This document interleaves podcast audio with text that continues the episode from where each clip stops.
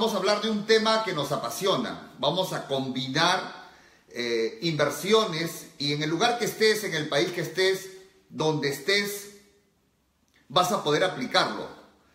Eh, vas a poder aplicar lo que esta noche vamos a hablar, una nueva forma de invertir, una nueva manera de invertir con mucha visión y mucha rentabilidad. Yo ya les he dicho a todos ustedes que, que si tienes tu pareja, involúcralo en el tema.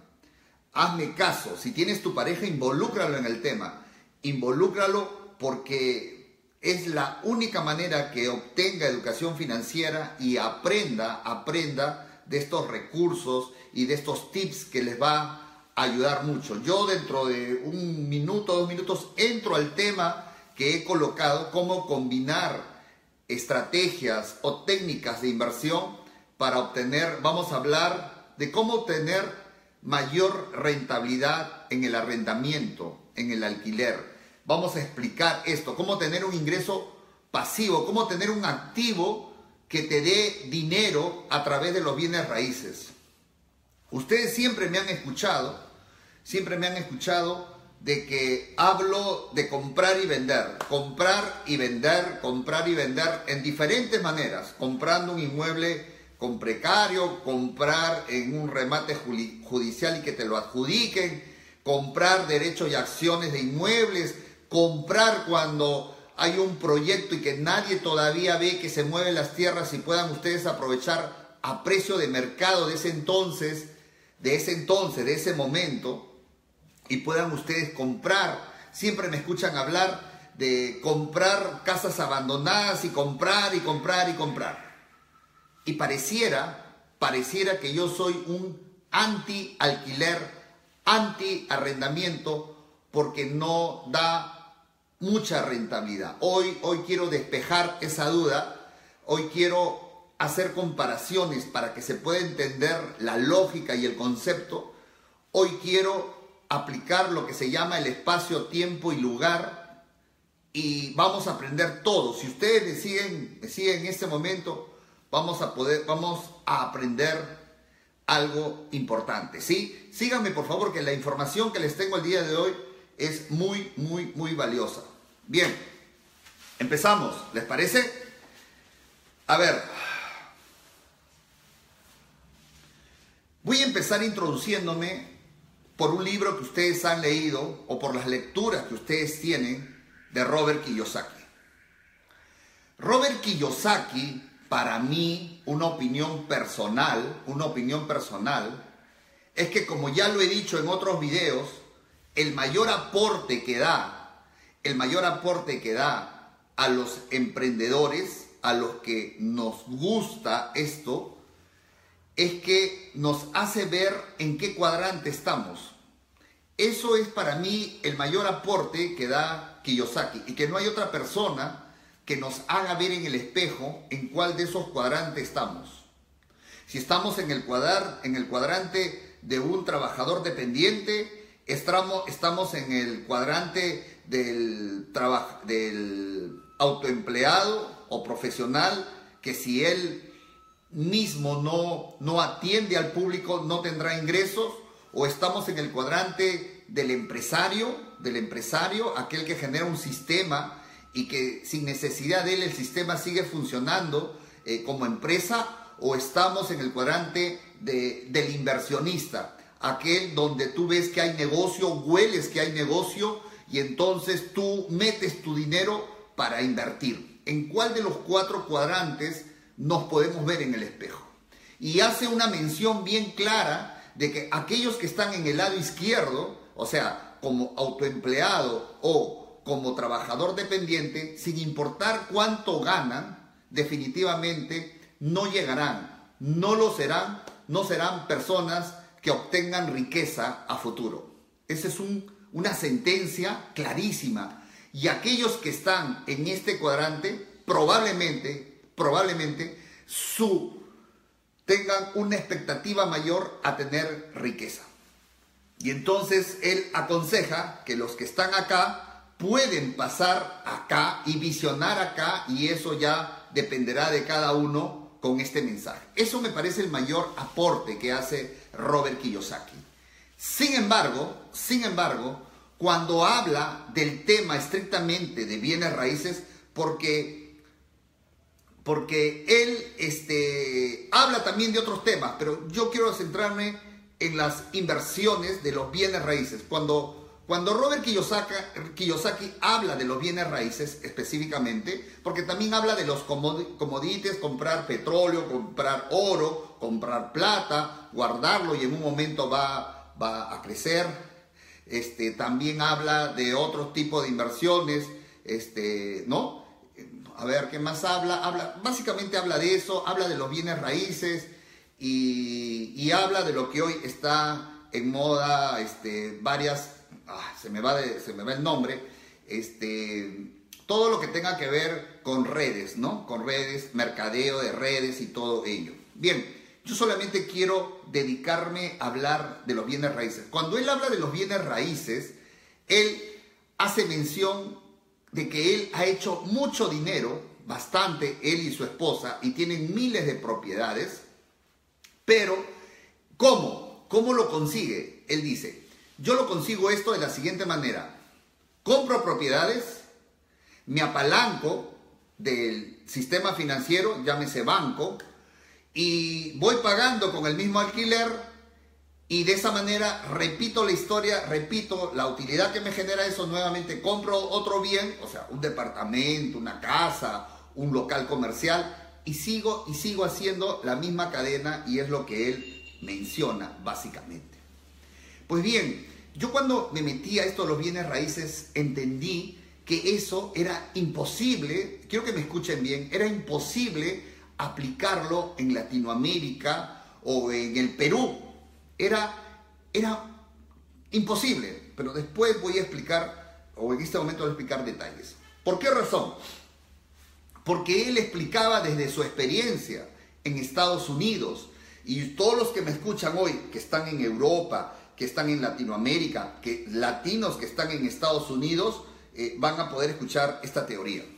Lo que pasa que en Estados Unidos, en Estados Unidos en general, el préstamo bancario, el préstamo, cuando tú le pides plata al banco que te financie, primero que te puede financiar por el total, por el total del inmueble, porque va a ver tu capacidad económica.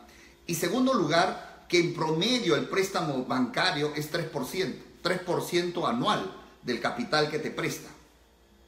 En segundo lugar, en segundo lugar, eh, en la realidad que él habla allá en Estados Unidos, las personas, el pueblo respeta la ley. Allá hay un respeto, un respeto a la autoridad, llámese policial, al poder legislativo y al poder judicial. Por tanto, cuando una persona le arriendas el inmueble, y no puede pagar, lo más probable es que se retire. Lo más probable es que salga de ese departamento, de esa tienda comercial, porque el mensaje que da el Poder Judicial en Estados Unidos es o te sales o te va a ir peor. Y el respeto que hay y los principios, entonces la gente se retira. Y por tanto, el riesgo que corre el propietario en perder, digamos, ese tiempo de una persona que no paga riendo es mínima o casi nada. Y en tercer lugar, y tal vez el más importante, que siempre digo, es que los departamentos, por más pequeños que sean en Estados Unidos, el costo de arrendamiento es mil dólares para arriba. O sea, tres mil, cinco mil, seis mil dólares un alquiler, en dólares hablando. Vamos a hablar en dólares. Como lo es en Japón, que es carísimo, 1.500, 2.000 dólares para arriba. Como lo es en Singapur, como lo es en Inglaterra y como lo es en varios países donde, donde el arrendamiento resulta siendo carísimo. Mientras que, comparando esa técnica, aplicarlo en el Perú en una manera normal, normal, significa, a ver, tócale la puerta al banco. Cualquier banco en promedio te va a prestar al 13% anual. 13% anual el dinero. Pero además de eso, te pide en el Perú, no sé cómo serán en otros países latinoamericanos, te pide que tú aportes con tu dinero 20% del de lo que cuesta ese departamento, esa casa que tú quieres sacar. Eso significa que si tú quieres sacar un departamento para arrendar, para tener ingresos pasivos, primero que te vas a endeudar 20 años como mínimo o 25 años, a 13% anual. Quiero que me escriban, quiero que me escriban los que me siguen en Bolivia, los que me siguen en México, los que me siguen en Panamá, para que todos aprendamos cuánto es el interés. Si es que sabes, escríbeme. Quiero saber cuánto es el interés promedio, promedio de un préstamo con hipoteca, porque el banco se queda con la hipoteca del inmueble, ¿sí? En garantía. Quiero que, que me escriban, por favor. Quiero saber. Todos vamos a aprender acá. Y te decía, te decía que te endeudas en 20 años a pagar 13% promedio anual Imagínate ya cuánto significa de dinero. Lo segundo, que tienes que colocar en el Perú 20%. Escríbame también los de otros países si es que los bancos tienen como requisito que pongas de tu dinero un porcentaje. Te estoy diciendo que en el Perú es 20%, todos los bancos. 20%, o sea, si compramos un departamento en 150 mil dólares, en 150 mil dólares, tendríamos que poner, a ver, 20%, 30 mil dólares de tu plata. Yo no sé si prestándote de tu familia, de tus ahorros familiares, pero son 30 mil dólares y el resto, la diferencia. O sea, los 120 mil dólares te dará el banco. Te dará el banco. Pero hay, otro, hay dos elementos importantes. El otro es que, ¿cuánto te pagan por arrendar un departamento de estreno, imaginemos, en el Perú, si te cuesta 150 mil y que no sea ni muy de lujo ni muy pobrecito, más o menos medio. ¿Cuánto te pagan en dólares acá un departamento de 80, 100 metros cuadrados? Digamos, para los que vivimos en Lima, en Jesús María, en Lince, en Magdalena. ¿Sabes cuánto te pagarían en promedio? 500, 600 dólares. Eso es el mercado de hoy. 500, 600 dólares te pagarían en esos lugares. Y en tercer lugar, y en tercer lugar, en el Perú, y quiero que me escriban otros países, que estoy seguro que es casi igual, acá no se respeta la ley. Acá se demora el Poder Judicial. Y el propietario tiene el riesgo de que alguien se quede y no pague el arrendamiento y el mensaje que da el Poder Judicial, el mensaje en el Perú que da el Poder Judicial es, oye, puedes quedarte, ¿ah? No hay problema porque tú te puedes quedar un año, dos años, el proceso judicial para desalojarte va a demorar, va a demorar. Y si tienes un abogado que es medio tinterío o hace argucia, se puede demorar más todavía, tres años. Y si tienes un conocido, ¿no? Y si tienes un conocido y si sueltas dinero, también podemos seguir alargando, alargando y no va a haber cárcel para ti, no va a haber, te puedes retirar sin pagar. Eso, eso pasa en el Perú y pasa en muchos países latinoamericanos, sino que me digan en México si no es igual. La corrupción es fuerte en estos países. Y por tanto, esto lo que estoy hablando es una realidad. Y el propietario tiene que seguir pagando al banco dos, tres años. Ese riesgo es fuerte porque el mensaje del Poder Judicial no es firme. El mensaje del Poder Judicial es, da pena. Y por eso que mucha gente se quedan, se quedan en la propiedad ahí y sin pagar. ¿A cuántos les ha pasado eso?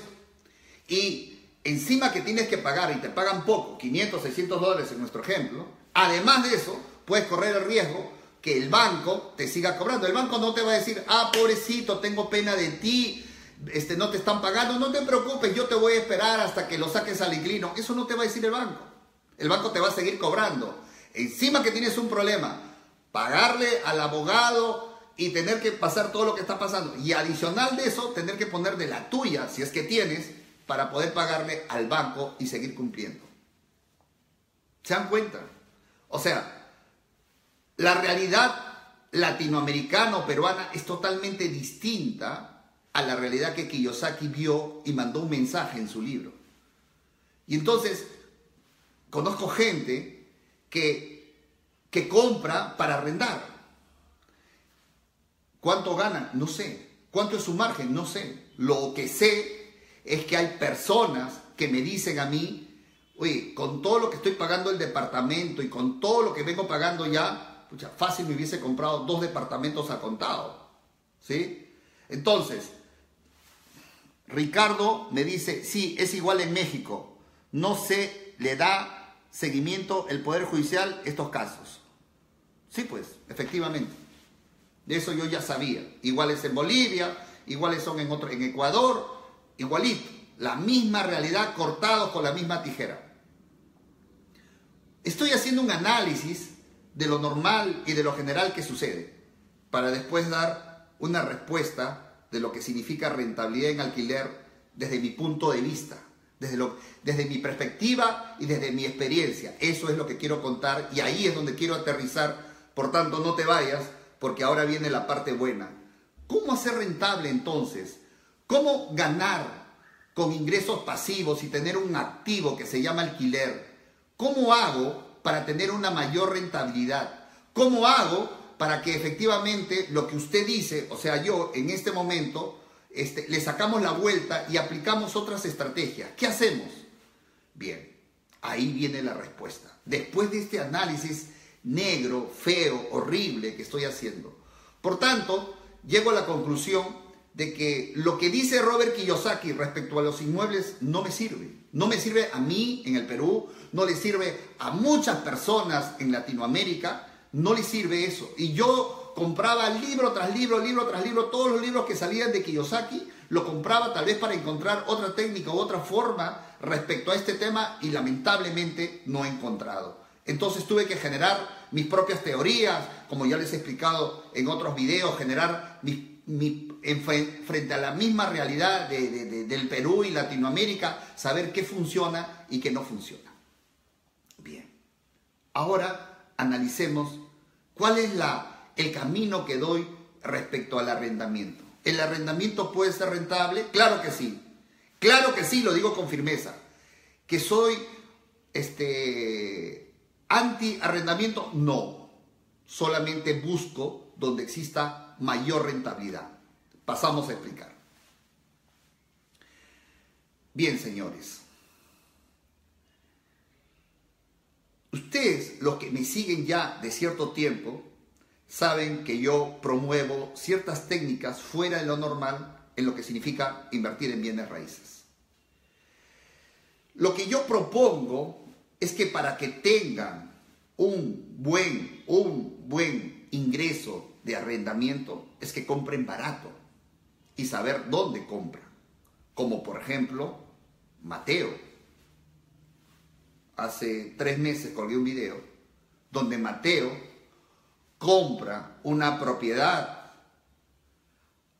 una propiedad abandonada y lo compra dando un inicial de 5 mil dólares y cuatro cuotas, me parece, en, dos o en un año para completar los 11 mil dólares. Y la propiedad está valorizada en 40 mil dólares. Y por tanto, él podría, en teoría, construir y hacer habitaciones o hacer departamentos en algo que le costó barato y obtener rentabilidad del arrendamiento de algo que le costó barato y va a poder recuperar su rentabilidad probablemente en un corto tiempo. No he sacado números, pero en un corto tiempo. Si tú te pusieras a buscar otro tips, otra pepita de oro, si tú te pusieras a buscar inmuebles abandonados, inmuebles con precarios, derechos de acciones, pero no en cualquier lugar, vamos a combinar técnicas sino cerca de aquellos lugares, escúchame, ¿ah? cerca de aquellos lugares que requieren gran, pero gran demanda para alquilarlo por, por meses, por ciclo, y ahorita me explico a qué me refiero, no sabes la rentabilidad que vas a tener y el gran negocio. Si compras barato, a dos cuadras, al frente, alrededor de una manzana de 500 metros, por ejemplo, de una universidad importante, en mi ejemplo, Lima o donde estés, donde los jóvenes vienen de diferentes estados o de diferentes provincias, en mi ejemplo, varios locales de la UPC, varios eh, local de la Católica, local del Pacífico y cuántas otras universidades que vienen de provincia o de Lima pero para llegar, por ejemplo, a la Universidad Católica se trasladan hora y media o dos horas, desde Comas, desde Caraballo, desde Ancón, desde... Y en vez de eso prefieren tener una habitación, un cuarto, en un lugar cercano, donde no gasten pasajes, donde el tiempo sea oro y donde puedan alquilar sabiendo que están cerca.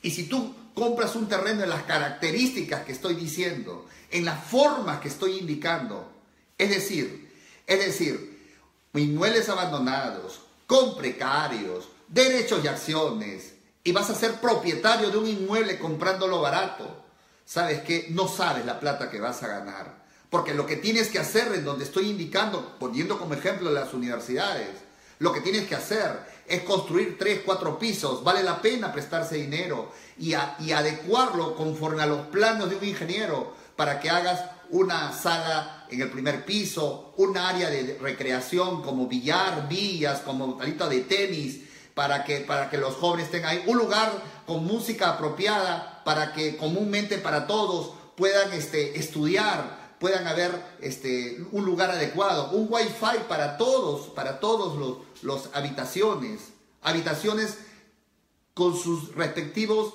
este, camas y sus respectivas ya amoblado, donde solamente venga a ocupar un área de lavandería, un área donde tengan que secar. Si tú haces un negocio de esta manera y arriendas comprando barato, no sabes lo que estás haciendo.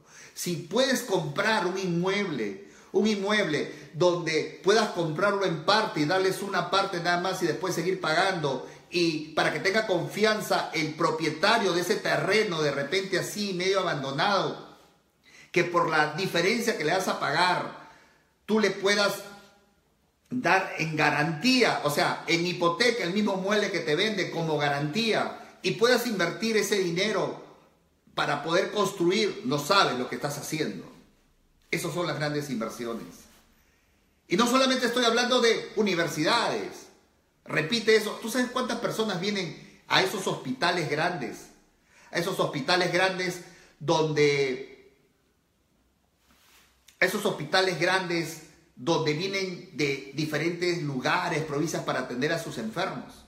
Tú sabes cuánta necesidad, por ejemplo, hablando en Lima, y tú aplícalo en el lugar que estás, en el hospital de neoplásicas. Tú sabes cuánta gente quiere quedar cuidando a su enfermo y, no sabe dónde dormir porque no tiene a un familiar acá y quisiera alquilarte por horas, por días, por semanas, mientras lo operan a su familiar. Entonces no se trata, señores, de solamente comprar y buscar en cualquier lugar. No, no, no. Acá se trata de darle mayor valor agregado. Si es que tú quieres hacer una inversión para toda la vida y tener ingresos pasivos. O sea, si vas a comprar un terreno en sociedad, en grupo, no sé, cómpralo frente a estos lugares para que si la visión es arrendarlo, invertir en construir, o ya está construido y hay que modificar con drywall, con, de diferentes maneras, esta es la mejor manera de hacer. Comparte, anda compartiendo este video a lo que te parecen que deben escuchar esta noche. Esta pepita y esta pepota de oro que te estoy hablando. Cuando tú tienes esa visión y agudizas y te enfocas en este tipo de inversiones, no sabes lo que vas a invertir, lo que vas a ganar de dinero.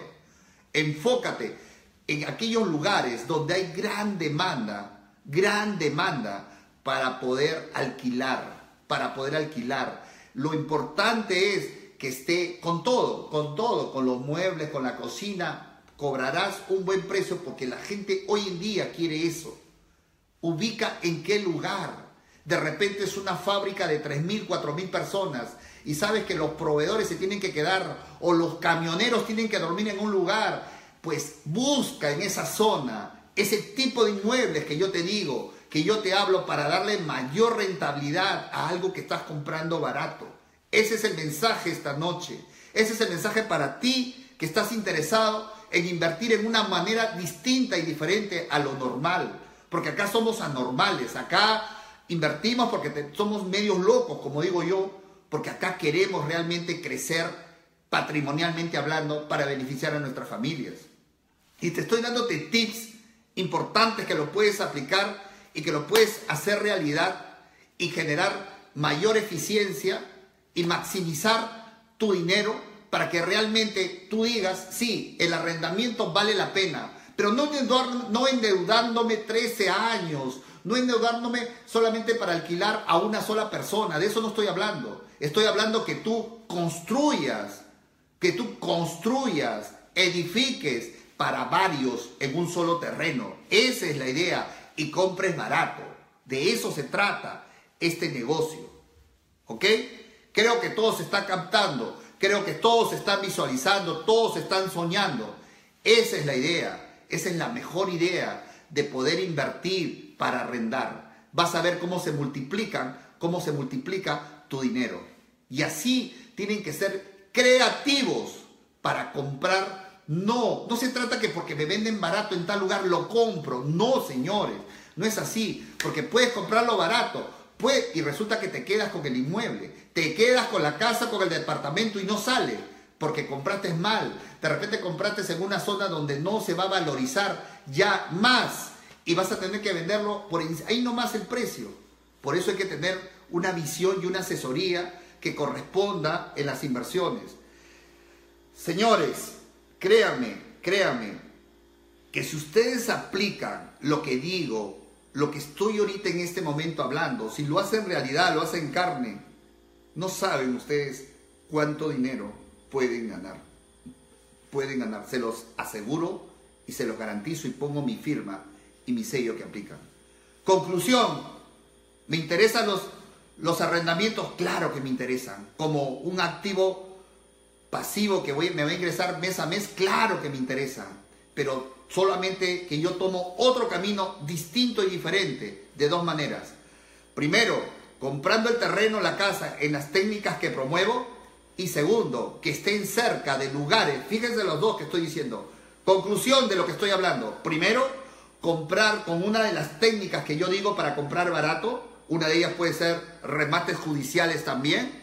Y número dos, que esté cerca de un lugar donde hay una gran demanda, una gran demanda de estos, de, de los alquileres de estos departamentos, de estas casas, de estos cuartos y qué mejor aquellos lugares donde hay muchas personas como las universidades, como las fábricas, como los hospitales y así habrán otras en sus lugares. Cuéntame, ¿qué más ideas tienes respecto a lo que estoy hablando? frente a dónde puede ser, dónde es en tu lugar donde, donde te encuentras, dónde puede ser. Allí vas a tener ingresos seguros. Ahí la gente va a entrar y salir cada rato, entra y sale, dinero va a entrar en tu caja con toda seguridad. Y ahí vale la pena porque estás invirtiendo a lo seguro en la construcción que estás haciendo para tener ingresos pasivos.